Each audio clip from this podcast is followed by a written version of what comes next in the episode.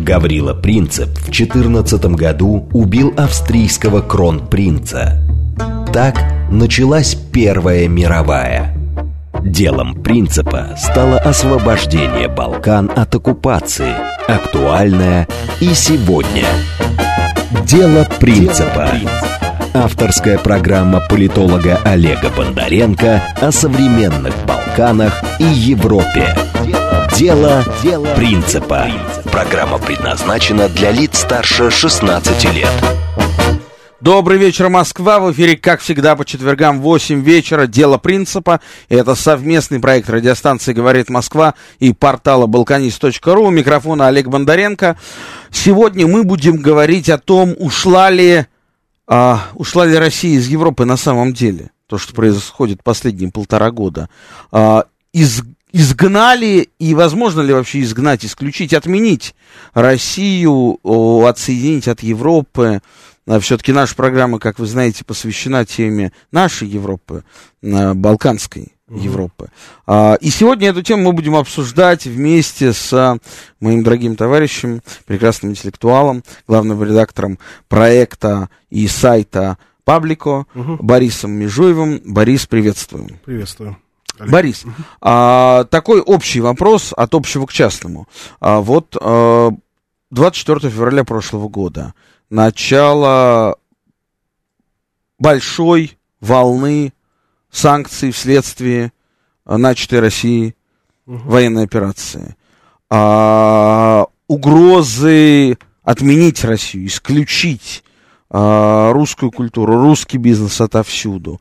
И действительно, уже сложно не, назвать те санкции, которые не были применены к России, а уже сложно представить себе гастроли в Москве каких-то а, европейских а, культурных коллективов а, или редчайшие случаи, но они есть, да, когда деятели, известные деятели русской культуры гастролируют сейчас где-то на, на Западе. В целом, ощущение, что все, Россия рассорилась вдрызг с Западом, с Европой, э, никогда больше, э, никогда больше не будет сотрудничать вместе, случается, по крайней мере, на декларативном таком политическом уровне разворот на восток. Вот уже и друг Сина целых три дня беспрецедентно приезжает в Москву.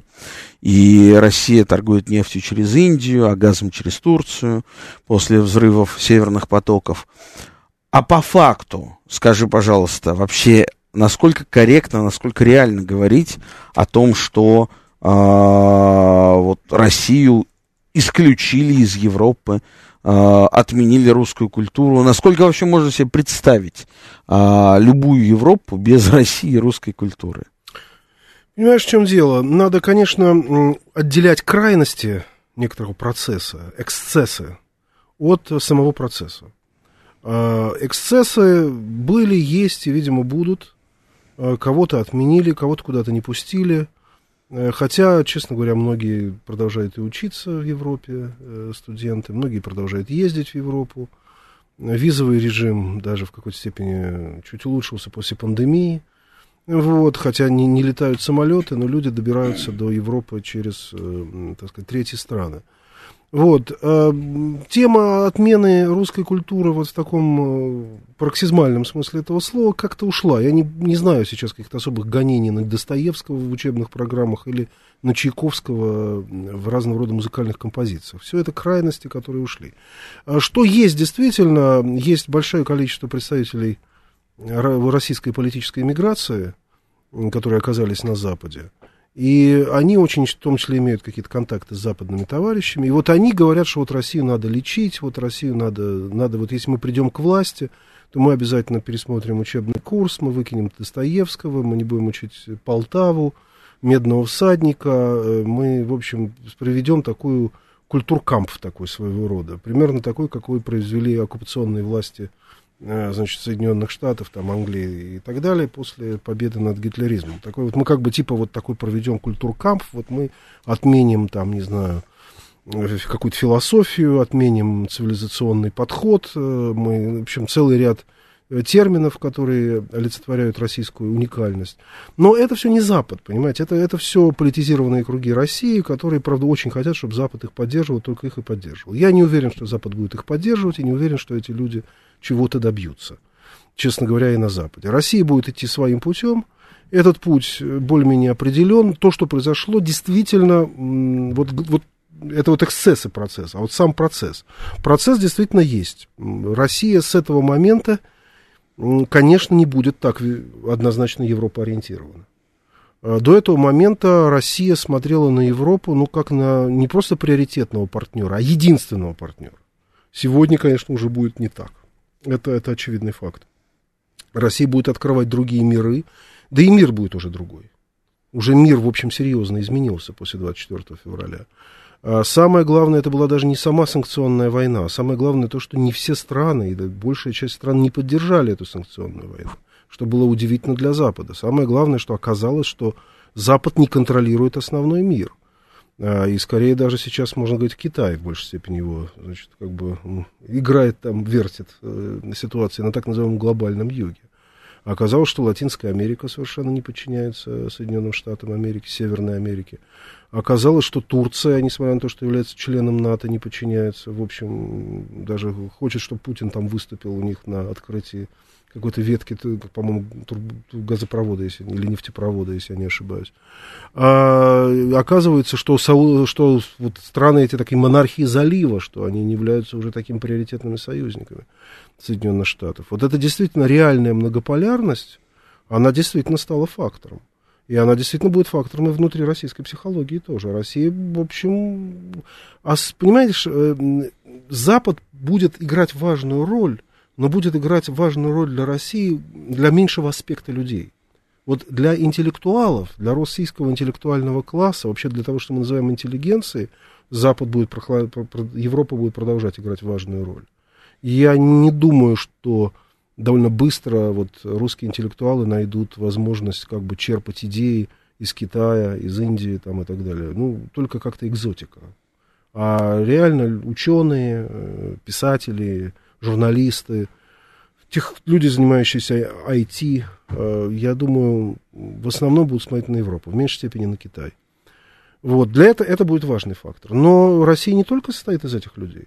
Российский бизнес будет легко переориентироваться на глобальный юг. Ну, понятно, что силовые структуры, очевидно, так сказать, это понятно. Бюрократия, уже легко простилась с Западом. Все говорили, вот там дети учатся там в Англии. Ну, где-то дети учатся в Англии, где-то не учатся, будут учиться в Индии, там, я не знаю, и так далее. Ну, в общем, уже произойдет сильный откат. То есть, я думаю, вот это, это реальный процесс, и, может быть, даже необратимый. Э, может быть, даже необратимый, потому что э, уровень ожиданий после распада Советского Союза относительно нашей сближения с Европой был настолько большой, то есть настолько значительно, мы, мы, столько принесли в жертву союзу с Европой, что я сомневаюсь, что это можно будет повторить. То есть эта евро, европоориентированность такая, какая была в 90-е годы, и вот в перестройку и так далее, это, конечно, не вернется. Но эксцессы, там, концерты, концерты вернутся, выставки вернутся, библиотеки тоже будут обмениваться книгами, все это будет продолжаться. Но прежнего такого ради Европы я принесу в жертву все, там, автопром, науку, вообще все, что угодно, этого, конечно, не будет точно. А, угу. Не так давно я имел удовольствие общаться с э, великим э, пианистом, без шуток, современности, Борисом Вадимовичем Березовским. Угу. А, и как раз мы говорили в Белграде с ним, он выступал в Белграде на 90-летие Русского дома, самой старой угу, угу. А, российской а, организации угу. за пределами да. России. А, и а, у нас стал следующий разговор, он говорит, что, ну вот, меня периодически спрашивают там французы по поводу того, что, а все-таки вот э, а, вот сейчас происходит отмена русской культуры, а я им говорю, рассказывает он мне, а, говорит, ну вот как вы видите отмену русской культуры, если три самых популярных оперы, которые идут на сцене парижских театров, это оперы, которые изначально заказал Сергей Дягилев. Угу. А, и, ну вот, вы, вы, вы отмените что? Свои собственные оперы, самые да, популярные, конечно. самые ведущие? Насколько в этой связи вообще, на твой взгляд, возможно а, изъять русскую культуру из европейской, а Европу выпилить из русского культурного кода который, мне кажется, ну, со времен Петра как минимум, это и до ну, того. Первый, первый вопрос, я думаю, не удастся, и вряд ли это будет возможно. Русская культура, как русское наследие, конечно, сохранится. Безусловно, будет элемент культурной критики в разных слави... университетах славистики, она будет, конечно, более активной. Там, условно говоря, недостаток феминистического момента там будут находить в русской культуре и так далее. Э, какой-то, может быть, какую-то жестокость, э, мазохизм, вот есть известная книга «Мазохизм русский». Вот. Все это, все это будет, может быть, увеличиться, все, психоанализ какой-нибудь рус, русского сознания, все, все это будет очень востребовано и так далее. Шизоанализ. Там. Угу. Вот, я, это все я ожидаю. А что касается, более интересно второй вопрос. Можно ли выпилить Европу? Это вопрос сложный, потому что реально что-то происходит. Понимаешь, Европа сама себя выпиливает очень сильно из мира. Это процесс, который не связан только с Россией. Она сама, происходит вот эта самоизоляция Европы, самоизоляция Запада. Угу. Во-первых, конечно, действительно изменения в семейной вот этой социальной морали, в социальной, вот, так сказать, то, что называется там однополые браки, там, потом трансги, вот, вот вся вот эта линия, она на самом деле напугала не только русских патриотов, она напугала исламский мир, она не встречает непонимания, естественно, в, в Юго-Восточной Азии, включая даже союзные государства. Очень сложные отношения с Латинской Америкой, в которой, э, которая, в общем, в значительной степени поддержала эти инициативы. Во многих uh-huh. латиноамериканских странах тоже разрешены однополые браки. Но это, как мы видим, по Бразилии хотя бы той же самой стал, натолкнулась на сильнейшую правопопулистскую, такую правоконсервативную волну. Я, ну, Болсонару, который олицетворял, и она будет усиливаться. Я уверен, она не, не ослабеет. Там просто очень сильное левое движение, которое э, действительно имеет тоже антиамериканскую идентичность, но, по крайней мере, не имеет культурный элемент, такой культурный. Но меня тут поразила новость, извини, угу, что перебью, да, что в одном городе Восточной Германии, кажется, в Саксонии, а, мэром избрали а, сирийского беженца, да, который да. вот до того там был нелегалом, потом как-то он натурализовался, теперь он стал мэром городка. Нет. И первая инициатива, с которой он выступил, это, конечно же, открытие какого-то специального офиса для беженцев в этом угу, городе угу. по поддержке, по выдаче ну, пособий, ну, по всему прочему. Разумеете, вот это вот эта дин, динамика Европы, динамика Запада действительно удивительная, угу. действительно исключительная, когда, в общем, ты понимаешь, что он не успокоится, что вот э, сейчас принята какая-то одна, пал один бастион, традиционных ценностей, завтра пойдет другой.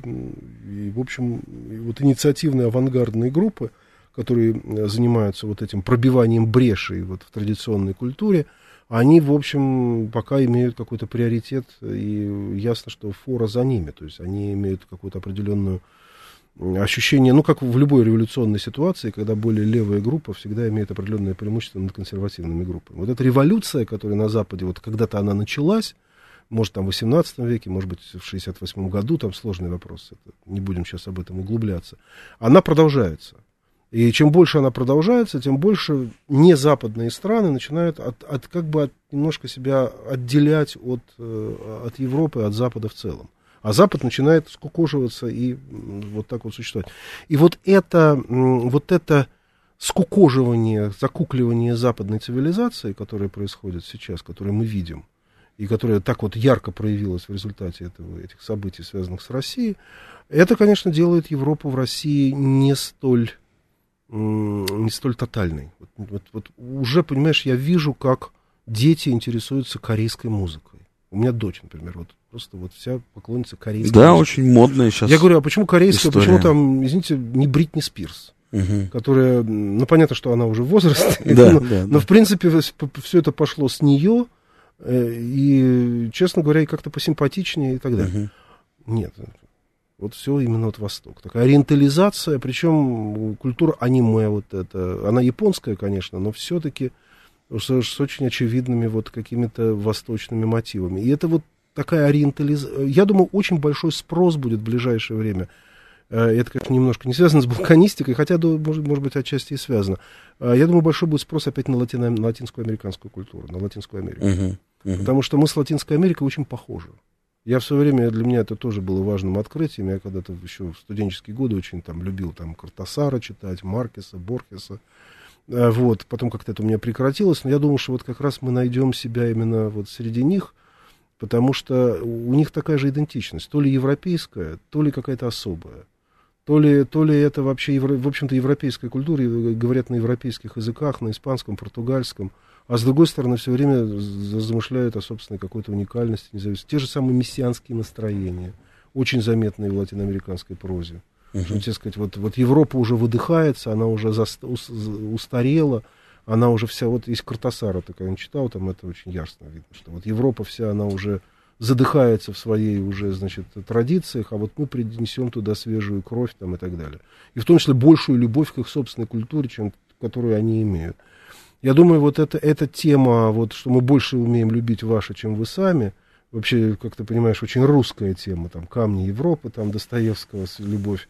Это, я думаю, будет очень, очень востребовано. И вот в Латинской Америке мы будем сейчас все больше и больше находить э, очень родственные себе народы, родственные себе проблемы.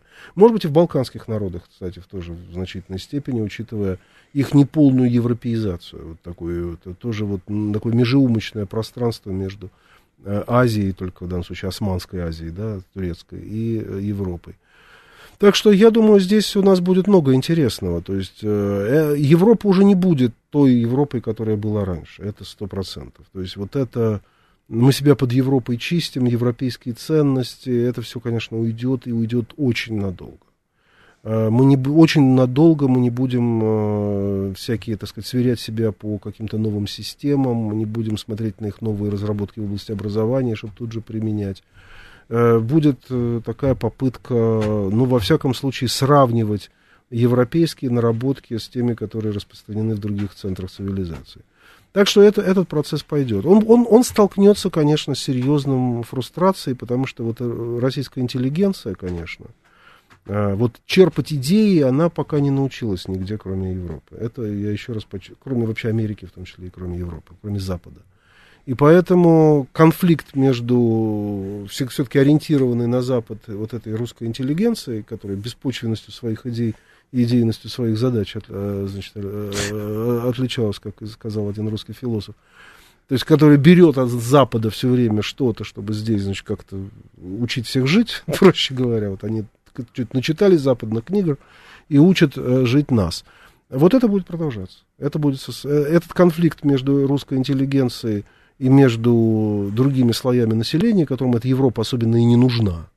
Э, этот конфликт можно уже сейчас э, запрограммировать, он обязательно будет.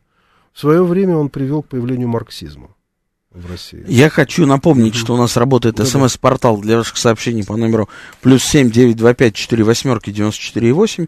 Телеграмм для сообщений говорит МСК Бот. А, будем принимать во второй части программы ваши звонки по телефону восемь четыре девять пять семь три семь три девяносто четыре восемь. А, а если вы нас хотите не только слышать, но и видеть, а заходите в YouTube, набирайте «Говорит Москва», и вы нас увидите. А, по поводу ориентализации. Mm-hmm. Ну, очевидно же, что, конечно, Россия была и остается частью большой Европы, и пока это очень сложно изменить.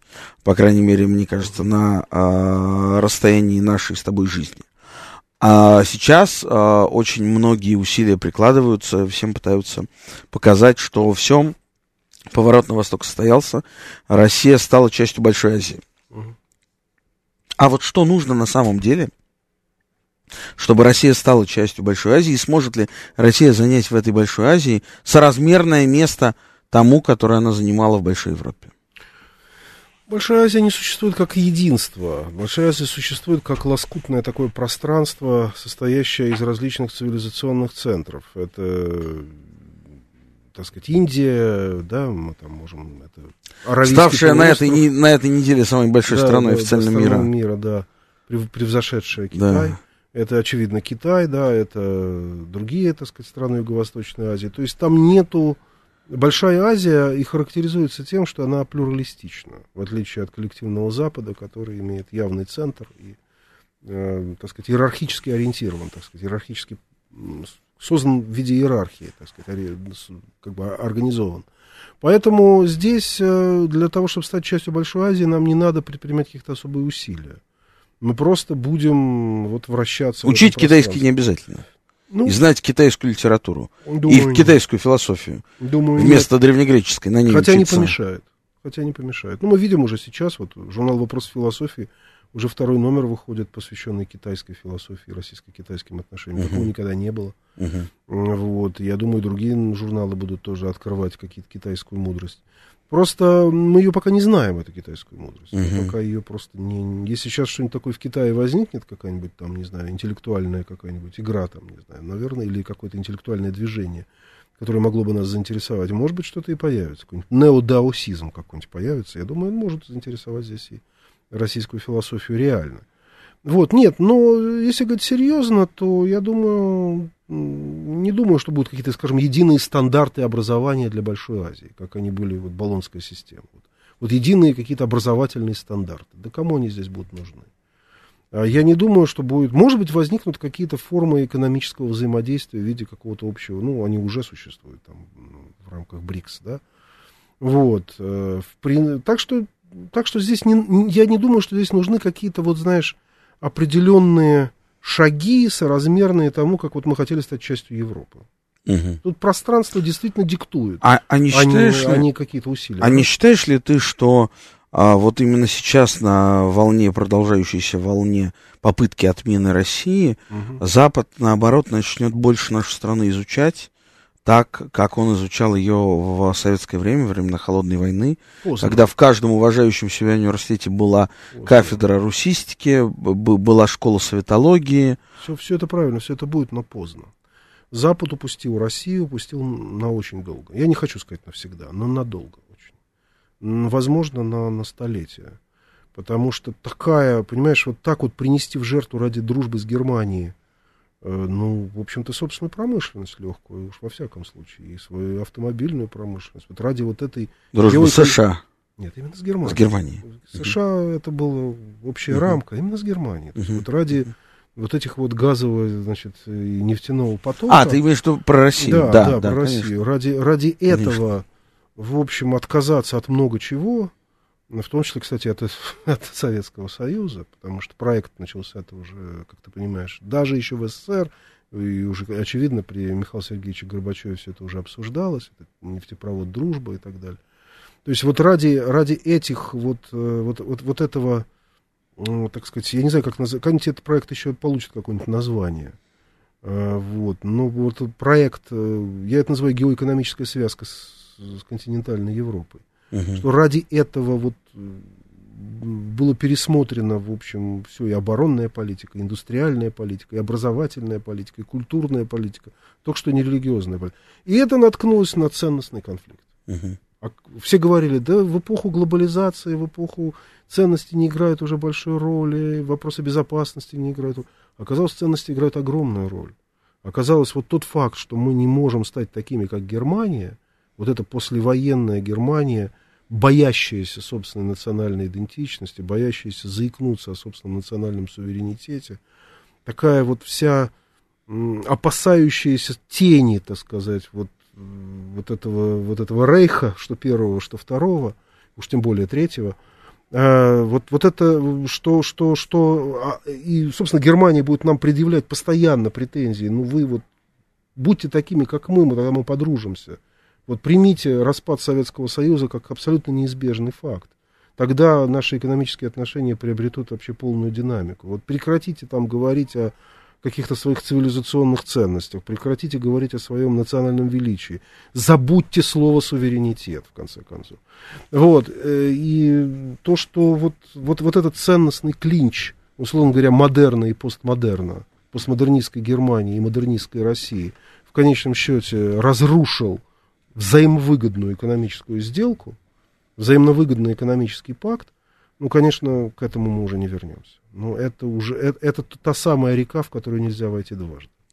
Мы продолжим наш разговор после выпуска новостей. У нас в гостях философ, а главный редактор проекта «Паблико» а, Борис Межуев от программы «Дело принципа». Оставайтесь с нами. Во второй части мы продолжим разговор и будем говорить еще и о перспективах в Турции, перспективах отношений с Эрдоганом, если он победит на выборах. Дело принципа. Авторская программа политолога Олега Бондаренко о современных Балканах и Европе. Дело, Дело принципа. Продолжаем наш эфир. Сегодня наш гость, главный редактор проекта и сайта Паблико Борис Межуев. А, говорим об отмене России в Европе. Заканчиваем говорить на эту тему перед тем, как перейти на тему Турции, отношений с Турцией и все-таки тоже немножко балканская страна, а 15-14 мая у Эрдогана выборы, но это буквально через 5 минут. Сейчас, пока еще, завершая предыдущую тему, Борис, но ведь на самом деле помимо э, отношений русской интеллигенции с Западом, угу. есть чистая экономика, да, с царских времен, я не знаю, с Петра, а может быть до Петра, Россия всегда торговала с Европой сырьем. Ничем другим. Прежде. Ну, каким, смотря? И разным. Пушниной, Пушниной хлебом, золотом, золотом а, зерном, угу. в первую очередь, Зерно. да, там, а, древесиной, потом нефтью, газом, да? Ну, Женщина, вот я всегда. преподаю, ну а, как, ну, ну со времен Петра, ну, как минимум, чего-то мы туда годы, возили. Годы, 20-е годы 20 века. Чем ну, там были, как, как говорил э, бывший министр обороны Франции Жан-Пьер Шевиньман лет 10 назад, да. э, мне очень понравилась фраза его. Э, Союз России и Германии, прерванный двумя мировыми войнами, снова выходит на повестку дня. Ну, вот это вот по поводу... Не, да, ну, кстати говоря, Первая мировая война как раз э, привела к Рапальскому договору, когда мы оказались оба, так сказать, разгромленными державами, и как раз экономические связи у нас возникли именно с Германией. Да, но я, я вот что хочу да. довести до, до конца мысли. Я преподаю периодически в некоторых высших учебных заведениях, и вот недавно, э, рассказывая студентам о трех волнах энергетической экспансии Советского Союза, 60-е, 70-е, 80-е, нефтяная, газовая и электроэнергетическая, меня как молния пронзила мысль. Это что ж получается? Вот у нас идет вовсю холодная война, 60-е годы, а мы уже строим нефтепровод. Да, Для да, чего? Да. Чтобы гнать нефть в Европу. Конечно. На тот самый Запад, с которым мы Конечно. идеологические враги. А потом мы строим газопровод, чтобы гнать туда же газ, а потом мы, мы строим по границам Советского Союза атомные объекты Вся... атомной энергетики, теплоэлектростанции, гидроэлектростанции, чтобы вырабатывать электроэнергию и продавать ее, опять же, на тот же самый Запад. Ну, термин энергетическая сверхдержава, он родился в, в эти нулевые годы, но, конечно, концепция... Константин Васильевич Симонов. Да, да. конечно, да. Но э, концепция, конечно, это 70-е годы. 70-е годы уже все, уже все, что началось в 90-е, было продумано, проанализировано и предсказано. Вот. И, конечно, никто не ожидал такого обвала, как в 90-е, но, но в принципе, даже и обвал были готовы проглотить ради вот, э, вот этого альянса. Э, такого тесного альянса. И многие, кстати говоря, и западные политологи, там, типа Иммануила Валерстайна, говорили, что это все, это, этот альянс суждено великое будущее, и вот этот вот... Это Альянс как, России и Европы? России и Европы, континентальной Европы. Вот есть Чимерика, вот это вот союз Китая и Соединенных Штатов, и одновременно будет равный гигант в виде э, Франции, Германии и, значит, России. Сказать, вот этой тройки большой. Э, это было серьезнейшее предсказание. Более того, это было, может быть, самое такое перспективное видение будущего. Все, это кончилось. Это кончилось. И вот это, что... это обвал, обвал 70-х годов еще проект. И вот опять же, возвращаясь к упомянутому Константину Симонову, Да-да. глубоко уважаемому мной, э, на мой взгляд, ну, одному из лучших экспертов по энергетике, если не лучшему эксперту по энергетике в современной России, главе Фонда национальной энергетической безопасности, э, просто сухие цифры. 2021 год Россия поставляет, обеспечивает 42% потребностей Европы в газе. Угу. 42% потребностей Европы в газе поставляет Россия. И зарабатывает на этом очень-очень да. хорошие деньги. Угу. 2000, конец 2022 года Россия поставляет 6% газа от потребностей Европы. А чуть больше 10, 6. Ну, 6, да? 6% это цифры угу. Константина Симонова. Еще раз. Падение в 7 раз. Куда ушел российский газ после взрыва ну, северных потоков? В Турцию. В Турцию, да. в Турцию, к товарищу Султану Эрдогану ушел российский газ, и Турция стала совершенно, не чая того, да. газовым хабом. хабом да. Индия стала нефтяным хабом, угу. куда российская нефть да, ушла да. с дисконтом под 40%, угу. а Турция стала газовым хабом. И вот сейчас мы плавно переходим к теме Турции, к теме российско-турецких отношений, которые выстроились благодаря а, тоже, видимо, особой химии отношений между лидерами наших стран Владимиром Путиным и Реджепом Таипом Эрдоганом. И у нас сейчас на прямой связи тюрколог а, Карина Геворкян, уважаемый эксперт, политолог. А, Карина, здравствуйте, вы нас слышите? Здрасте, только я не тюрколог, а иронист, но я специалист по региону. Да. ну... естественно, езжу с э, коллегами, контакты поддерживаю.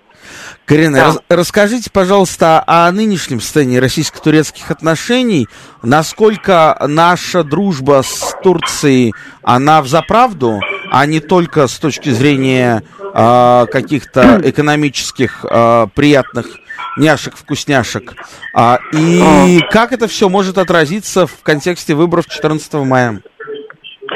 Ну, во-первых, а, мое высокое почтение субъектному лидеру на фоне разных европейских фронтменов политических э, Реджепа Таипа Эрдогану. Чувак необыкновенно талантливый. И недаром его в Америке называют френами, то есть friend and enemy.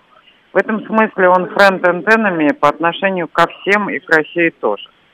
Потому что там, где ему выгодно, там, где выгодно укрепить суверенитет Турции, его собственные позиции, естественно, как лидера страны и так далее, он будет использовать любые возможности.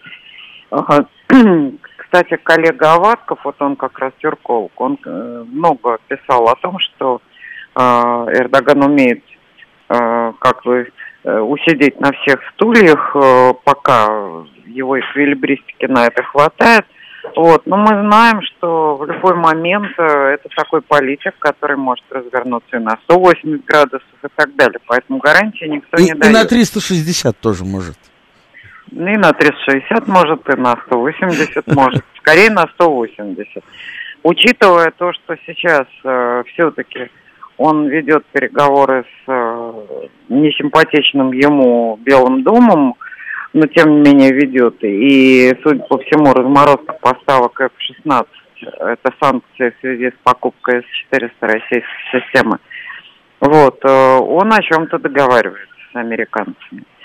Вот, а учитывая определенные проблемы, которые нам создают в связи с коммуникациями север-юг, нам, Индии, Китаю, Ирану, даже Саудовской Аравии в какой-то степени, контактом с африканскими странами. Понятно, что север-юг – это очень серьезная коммуникация, которая связывает и Африку а с Российской Федерацией и так далее, то, скорее всего, Эрдогана всячески будут пытаться его западные партнеры по НАТО, откуда он не уходит, как вы видите, и э, попытается как-то более-менее в качестве тактичного элемента впихнуть э, в этот проект, как бы, ну, э, воткнуть, что ли, как занозу в этот проект. И сейчас, а, вот накануне выборов своих очередных, кстати, уже каких по счету, он а, насколько может рассчитывать на то, что его поддержат? А, Думаю, Турки. что может. Я даже полагаю, что он может выиграть в первом туре. Несмотря а... на то, что э, по социологическим замерам, э, насколько я знаю, хотя я не специалист по Турции, э, большинство жителей основных крупных городов они выступают довольно критично в отношении Эрдогана. Вы знаете, его рейтинг повышается, во-первых. Во-вторых, с моей точки зрения, эти опросы не вполне корректны в том смысле, что те люди, которые из-за моды, э, действительно внутренней оппозиционности, критики в адрес Эрдогана и так далее, в этих обстоятельствах нынешних нынешней а, общемировой турбулентности предпочтут не менять коней на переправе, и вместо они говорят, что будут голосовать за оппозицию, а сами пойдут и проголосуют за Эрдогана. Я вот этого не исключаю вполне. Во всяком случае, 5 от 5 до 10 процентов таких, они решат судьбу выборов в результате в его пользу. Вот буквально э, вчера, буквально вчера глава Министерства внутренних дел Турции заявил, что весь мир ненавидит США. И очень нелицеприятно высказался по поводу Европы. А, в общем, так неожиданно и от некоторых высокопоставленных турецких это чиновников. Все так, это все так, но дело в том, что Турция же не выходит из э, соответствующих союзов и не собирается выходить. Это означает, что политики Турции и из окружения Эрдогана повышают ставки в торге с со своими западными партнерами. А скажите, пожалуйста, какие сейчас на практике самые реальные большие проекты российско-турецкие работают, развиваются и на, ближайшие, на ближайшую перспективу, которые, о которых стоит говорить? Ну, у нас достаточно диверсифицированные, конечно, отношения, но это и атомная станция Акую, которая должна, открытие которое должно состояться в ближайшее время, это как победа Эрдогана, это очень серьезно. Вот, э, это и газовые потоки, которые, как вы уже упомянули, идут через страну.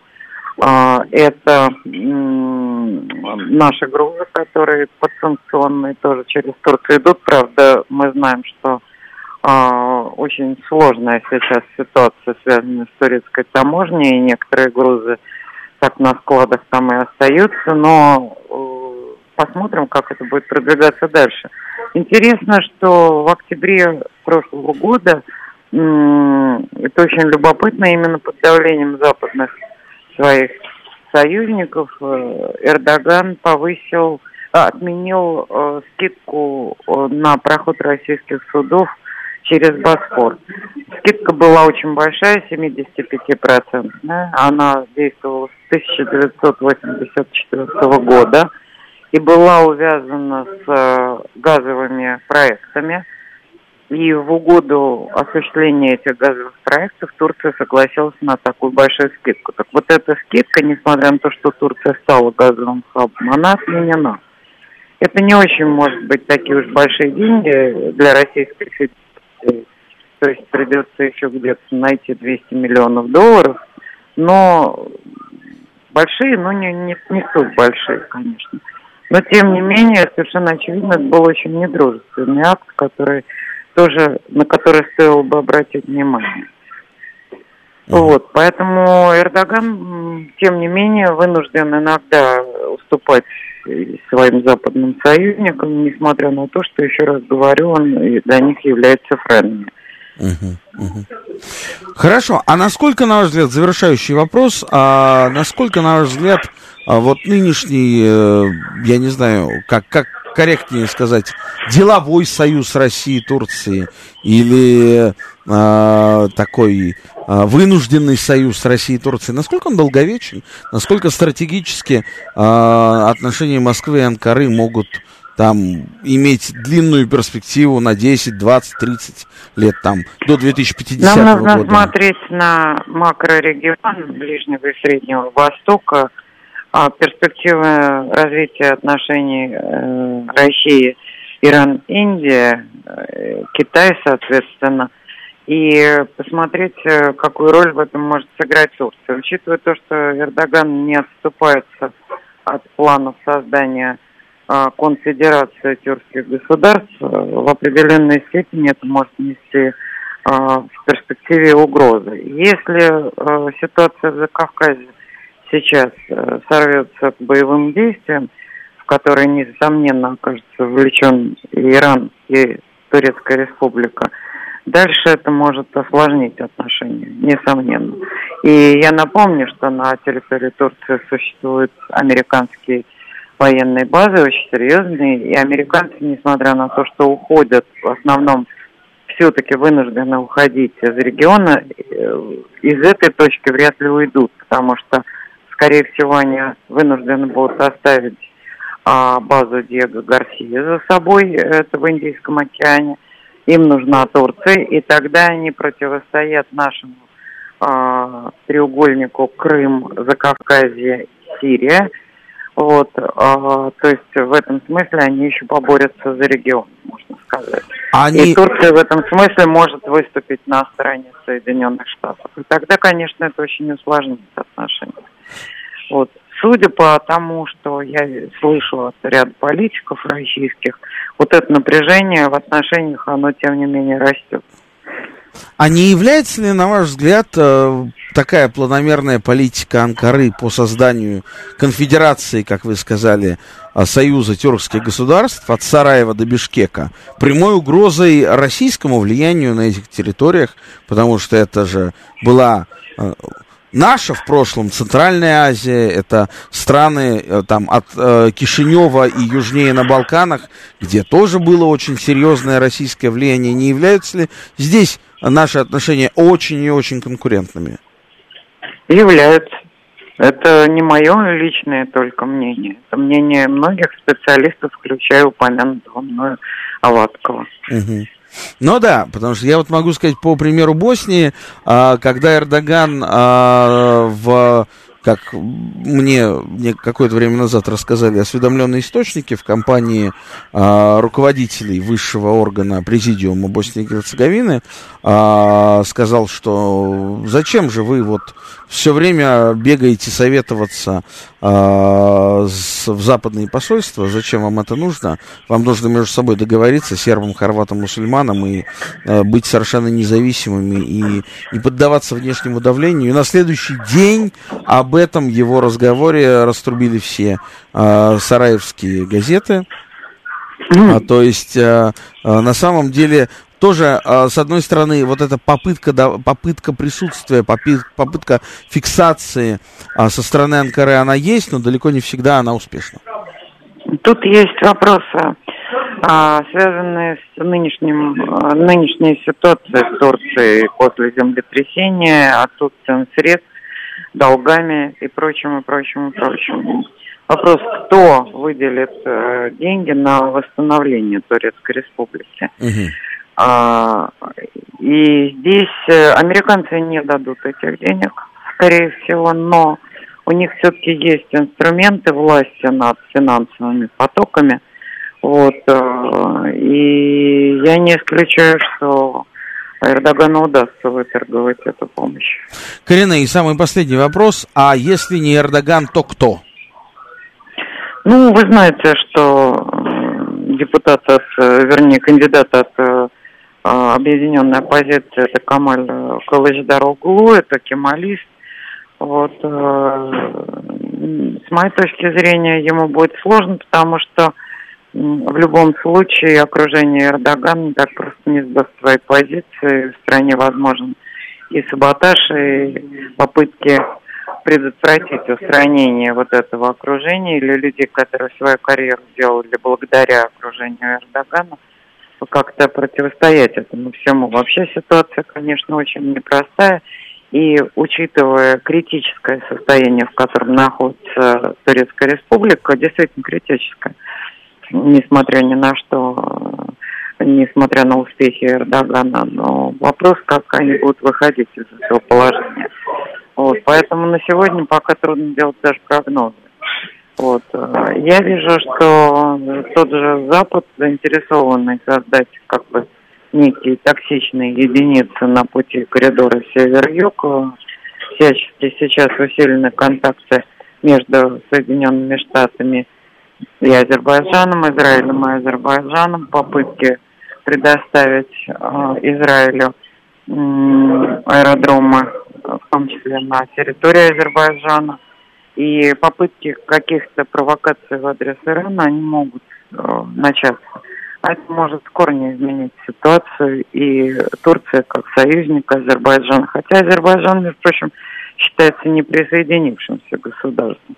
Но, да. судя по всему, заинтересован в уходе наших миротворцев из Карабаха. А это означает затем ликвидацию нашей базы, что несколько осложняет нам контроль а, в будущем над этим огромным регионом, в том числе в экономическом отношении.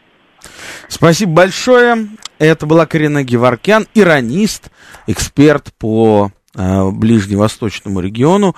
Борис э, Межуев, э, у нас остается пять минут, главный mm-hmm. редактор э, сайта Паблико у нас в эфире программы «Дело принципа».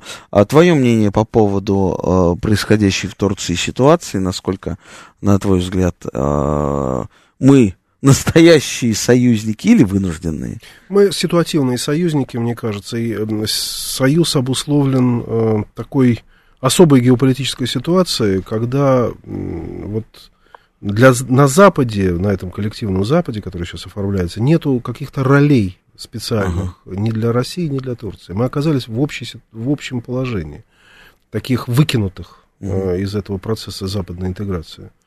А, долгое время ведь у нас, мы же вошли в эту систему, ну, Запад чуть, Турция чуть раньше, мы чуть позже в европейскую, в качестве вспомогательной силы. А если ты помнишь, э, то Сулейман Великолепный, он был союзник Франциска Великого, а Россия в конечном счете вошла в качестве союзницы а, Австрийской империи. Уже воевала с Турцией именно в этом качестве. Вот. И потом только вот сейчас возникает ситуация, когда ни нам, ни им места нет. А если Запад изменится, а он будет меняться, он явно понимает, что он зашел в тупик в этой позиции самоизоляции, то он будет искать какие, внутри себя какие-то возможности нахождения какой-то нового какого-то взаимодействия с кем-то. Модус вивенди. Модус вивенди. Ну, это не просто модус вивенди, а вот именно какую-то определенную роль, для, скажем, чтобы, как бы, условно говоря, показать, что Турция органическая часть какого-то нового Да нет, уже вряд ли.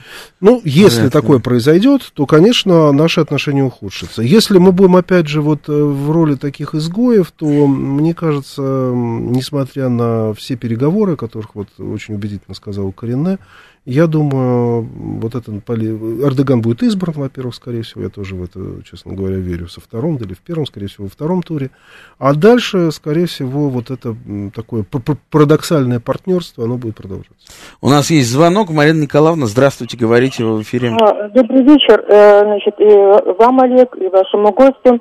Я позвонила только лишь потому, что я слышала, что ваш гость э, философ. А правильно ли я поняла? Ну, в некоторой степени в некоторой степени. Ну, такой, в таком случае, вот какой у меня вопрос.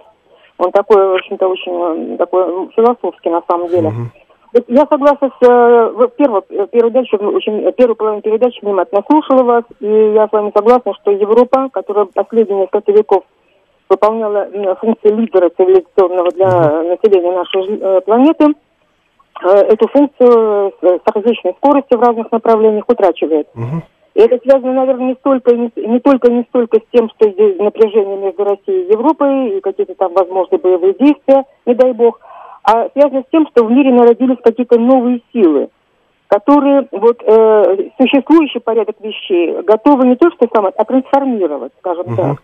И вот в этой связи у меня к вам вопрос как к философу. Возможно, вы знаете в нашей стране или в каких-то других странах мира э, людей, отдельных философов, или философские школы, которые взяли на себя величайший труд сформулировать новые цивилизационные задачи. Ой, у нас полторы минуты до конца программы. Да, вы знаете, вопросы. такие люди Спасибо. есть, и силы есть, и писать о них приходилось. Ну вот я назову своего учителя Вадима Леонидовича Цимбурского, который, так сказать, скончался в 2009 году, но много предсказал из того, что сейчас происходит, много и не удалось предсказать. Есть и другие люди, которые продолжают его, его дело. На мой взгляд, он был наиболее убедителен из тех, кто пишет сегодня, писал э, в последнее время. Но я думаю, и сейчас вот мы в меру сил как-то продолжаем, развиваем его наследие, и я вас призываю обратиться к его произведениям, э, особенно сейчас уже даже не столько геополитическим, сколько посвященным именно хронополитике российской цивилизации. Мне кажется, сейчас это будет более актуально. Я вынужден угу. просить прощения, потому что я не могу ответить. У нас довольно много звонков, и осталось меньше минуты до конца эфира. А Андрон, надеюсь, что не Кончаловский, а, написал в Телеграме нам «Нет интеллигенции, хватит продвигать этот симулятор». Ну, интеллигенция, во-первых, слово специфическое, но я поэтому употребляю всегда термин интеллектуальный класс. Есть люди, которые работают со знанием, есть люди, которые производят новое знание, есть люди, которые производят новые идеи в обществе, распространяют их. И я не представляю себе современное общество без такого класса.